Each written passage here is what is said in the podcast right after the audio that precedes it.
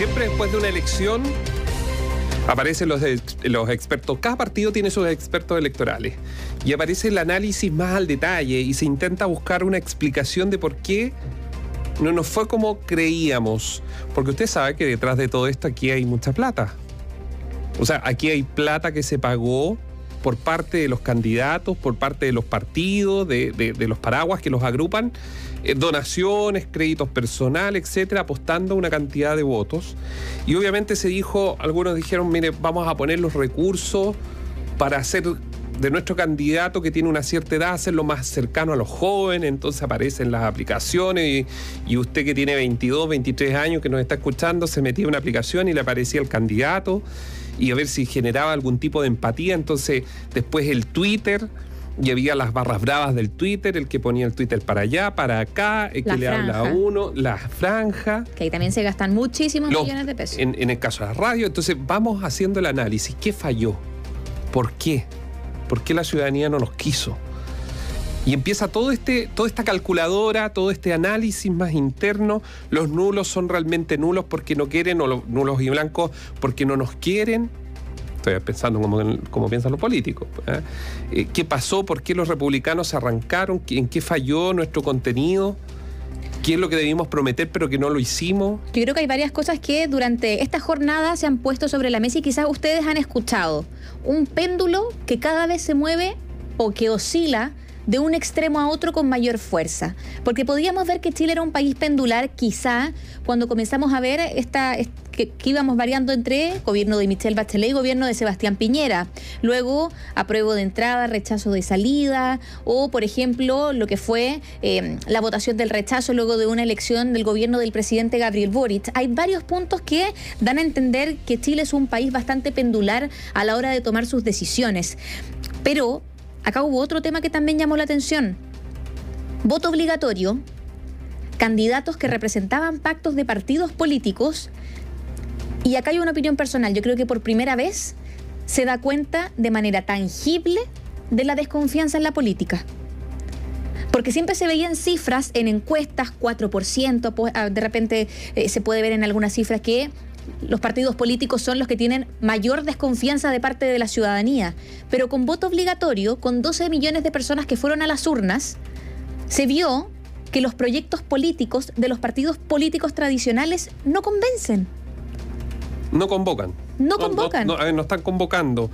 Y, em, pero la pregunta es, ¿quién? Está claro que aquí no hay ideologías detrás.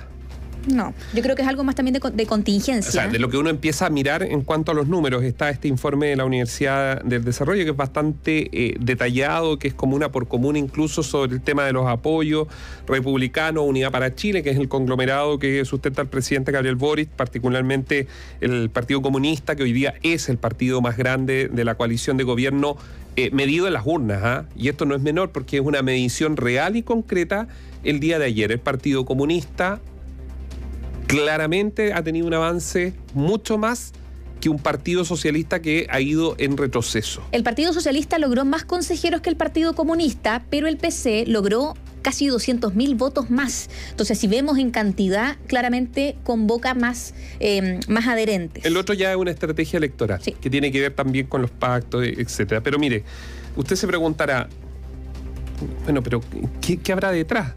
Y si uno mira y empieza a mirar las comunas, en la mañana ya se lo decíamos, el ranking de las comunas que votaron más por republicanos son las comunas con alta conflictividad.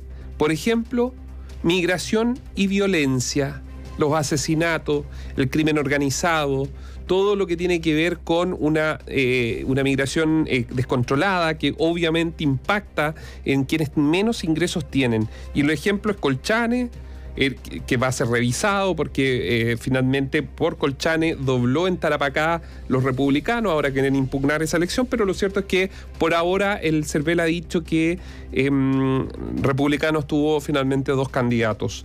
Eh, después sigue Ercilla, imagínense, donde eh, justamente en las últimas horas, ayer en medio de la elección, agarraron a balazo un bus, dispararon contra una mm, unidad de carabineros. Pasó lo de Angol, que está muy cerca de Ercilla, forman parte de la misma provincia de Mayeco. Bueno, en Ercilla 70,1%.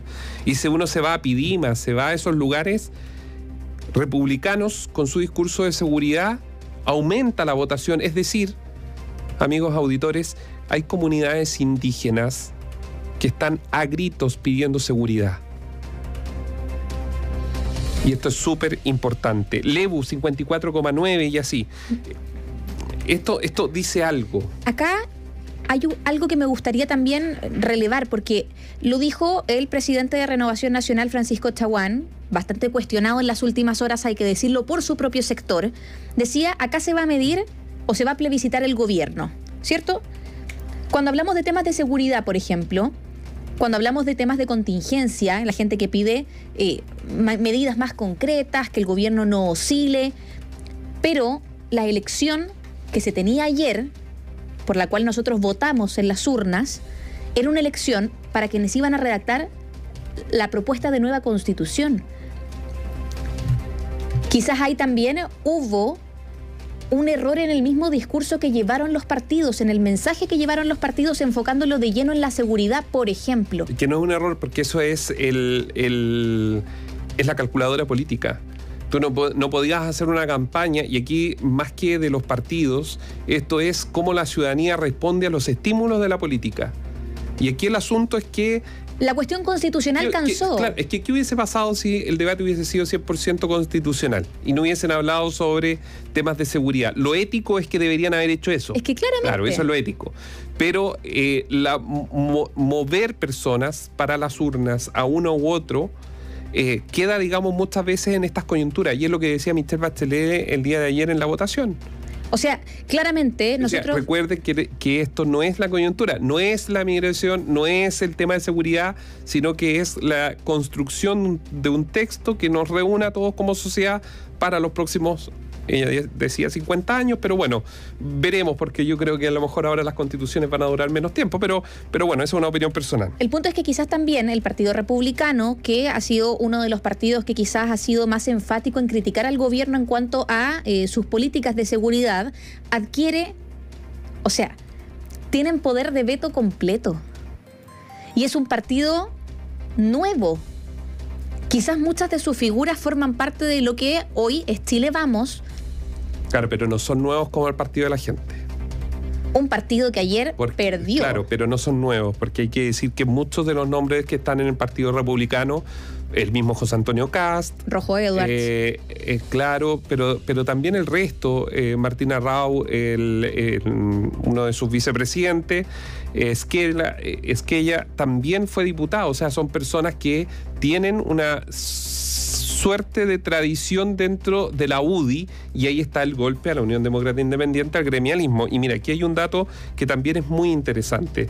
De igual forma, dicen en, esta evaluación de la votación, el apoyo promedio a republicanos es mayor en las comunas que pertenecen al quintil más bajo de ingresos que el quintil de ingresos más alto. O sea, en los sectores más populares, sectores que, vamos a volver a decir, seguridad, migración, temas económicos, le surge. Entonces, ¿por qué, ¿por qué marca y ustedes dicen, oye, están haciendo un análisis solo de los republicanos? No, lo que pasa es que esto es súper importante, porque aquí no estamos hablando de una identidad ideológica al empezar a mirar eh, y hacer el ejercicio, que cualquiera lo puede hacer en la misma página del CERVEL y empezar a ver los colegios donde se ejecutaron o donde se materializaron las votaciones de sectores populares y hace el cruce con eh, la zona. Lo que pasa es que aquí no hay una identidad ideológica. Y esto fácilmente podría cambiar.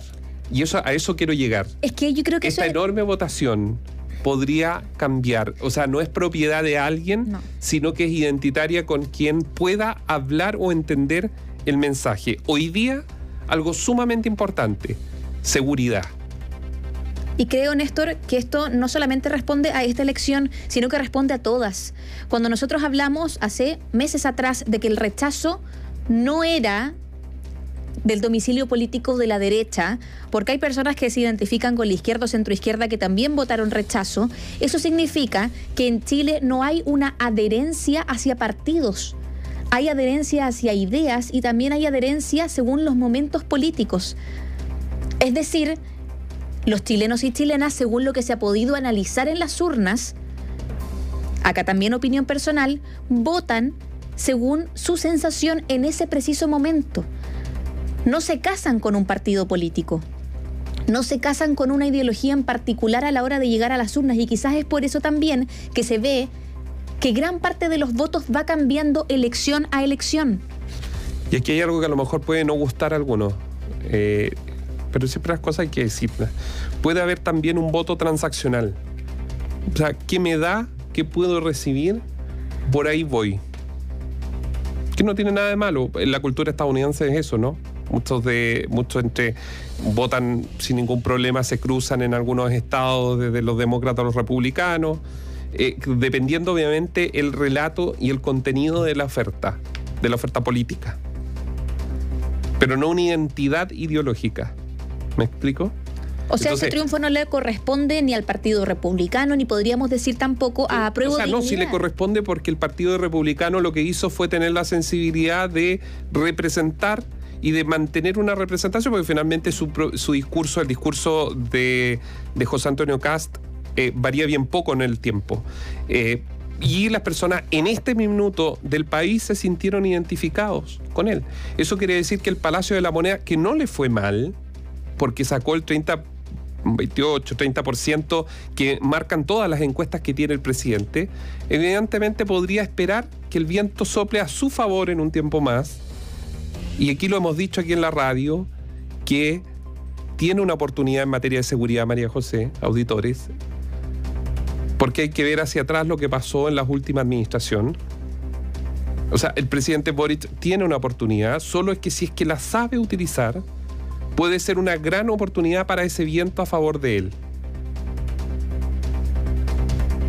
Pero lo que sí está claro, que hoy día la sensibilidad de la demanda generalizada que existe en la población chilena la representa el Partido Republicano. Y eso es una realidad constatada. Imagínense, un partido, no hicieron pa no, solos, tuvieron 3 millones y medio fracción de votos.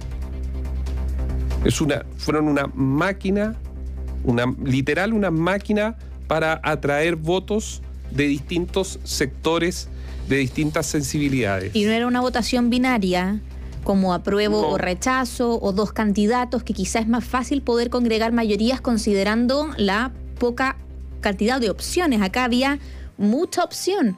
En casi todas las regiones había más de 20 candidatos. Y aquí viene algo muy importante que no tenemos la respuesta, por cierto. ¿Qué va a hacer? ¿Qué van a hacer los 23 consejeros constitucionales de republicano el día 6 de junio? Porque ahora el Partido Republicano va a tener que entrar a la política dura e intensa. Y eso siempre tiene, obviamente, costos. Baja de su techo, mueve la aguja o seguirá interpretando las demandas que existen? Solo el tiempo responderá a esa pregunta. La radio, análisis y opinión independientes.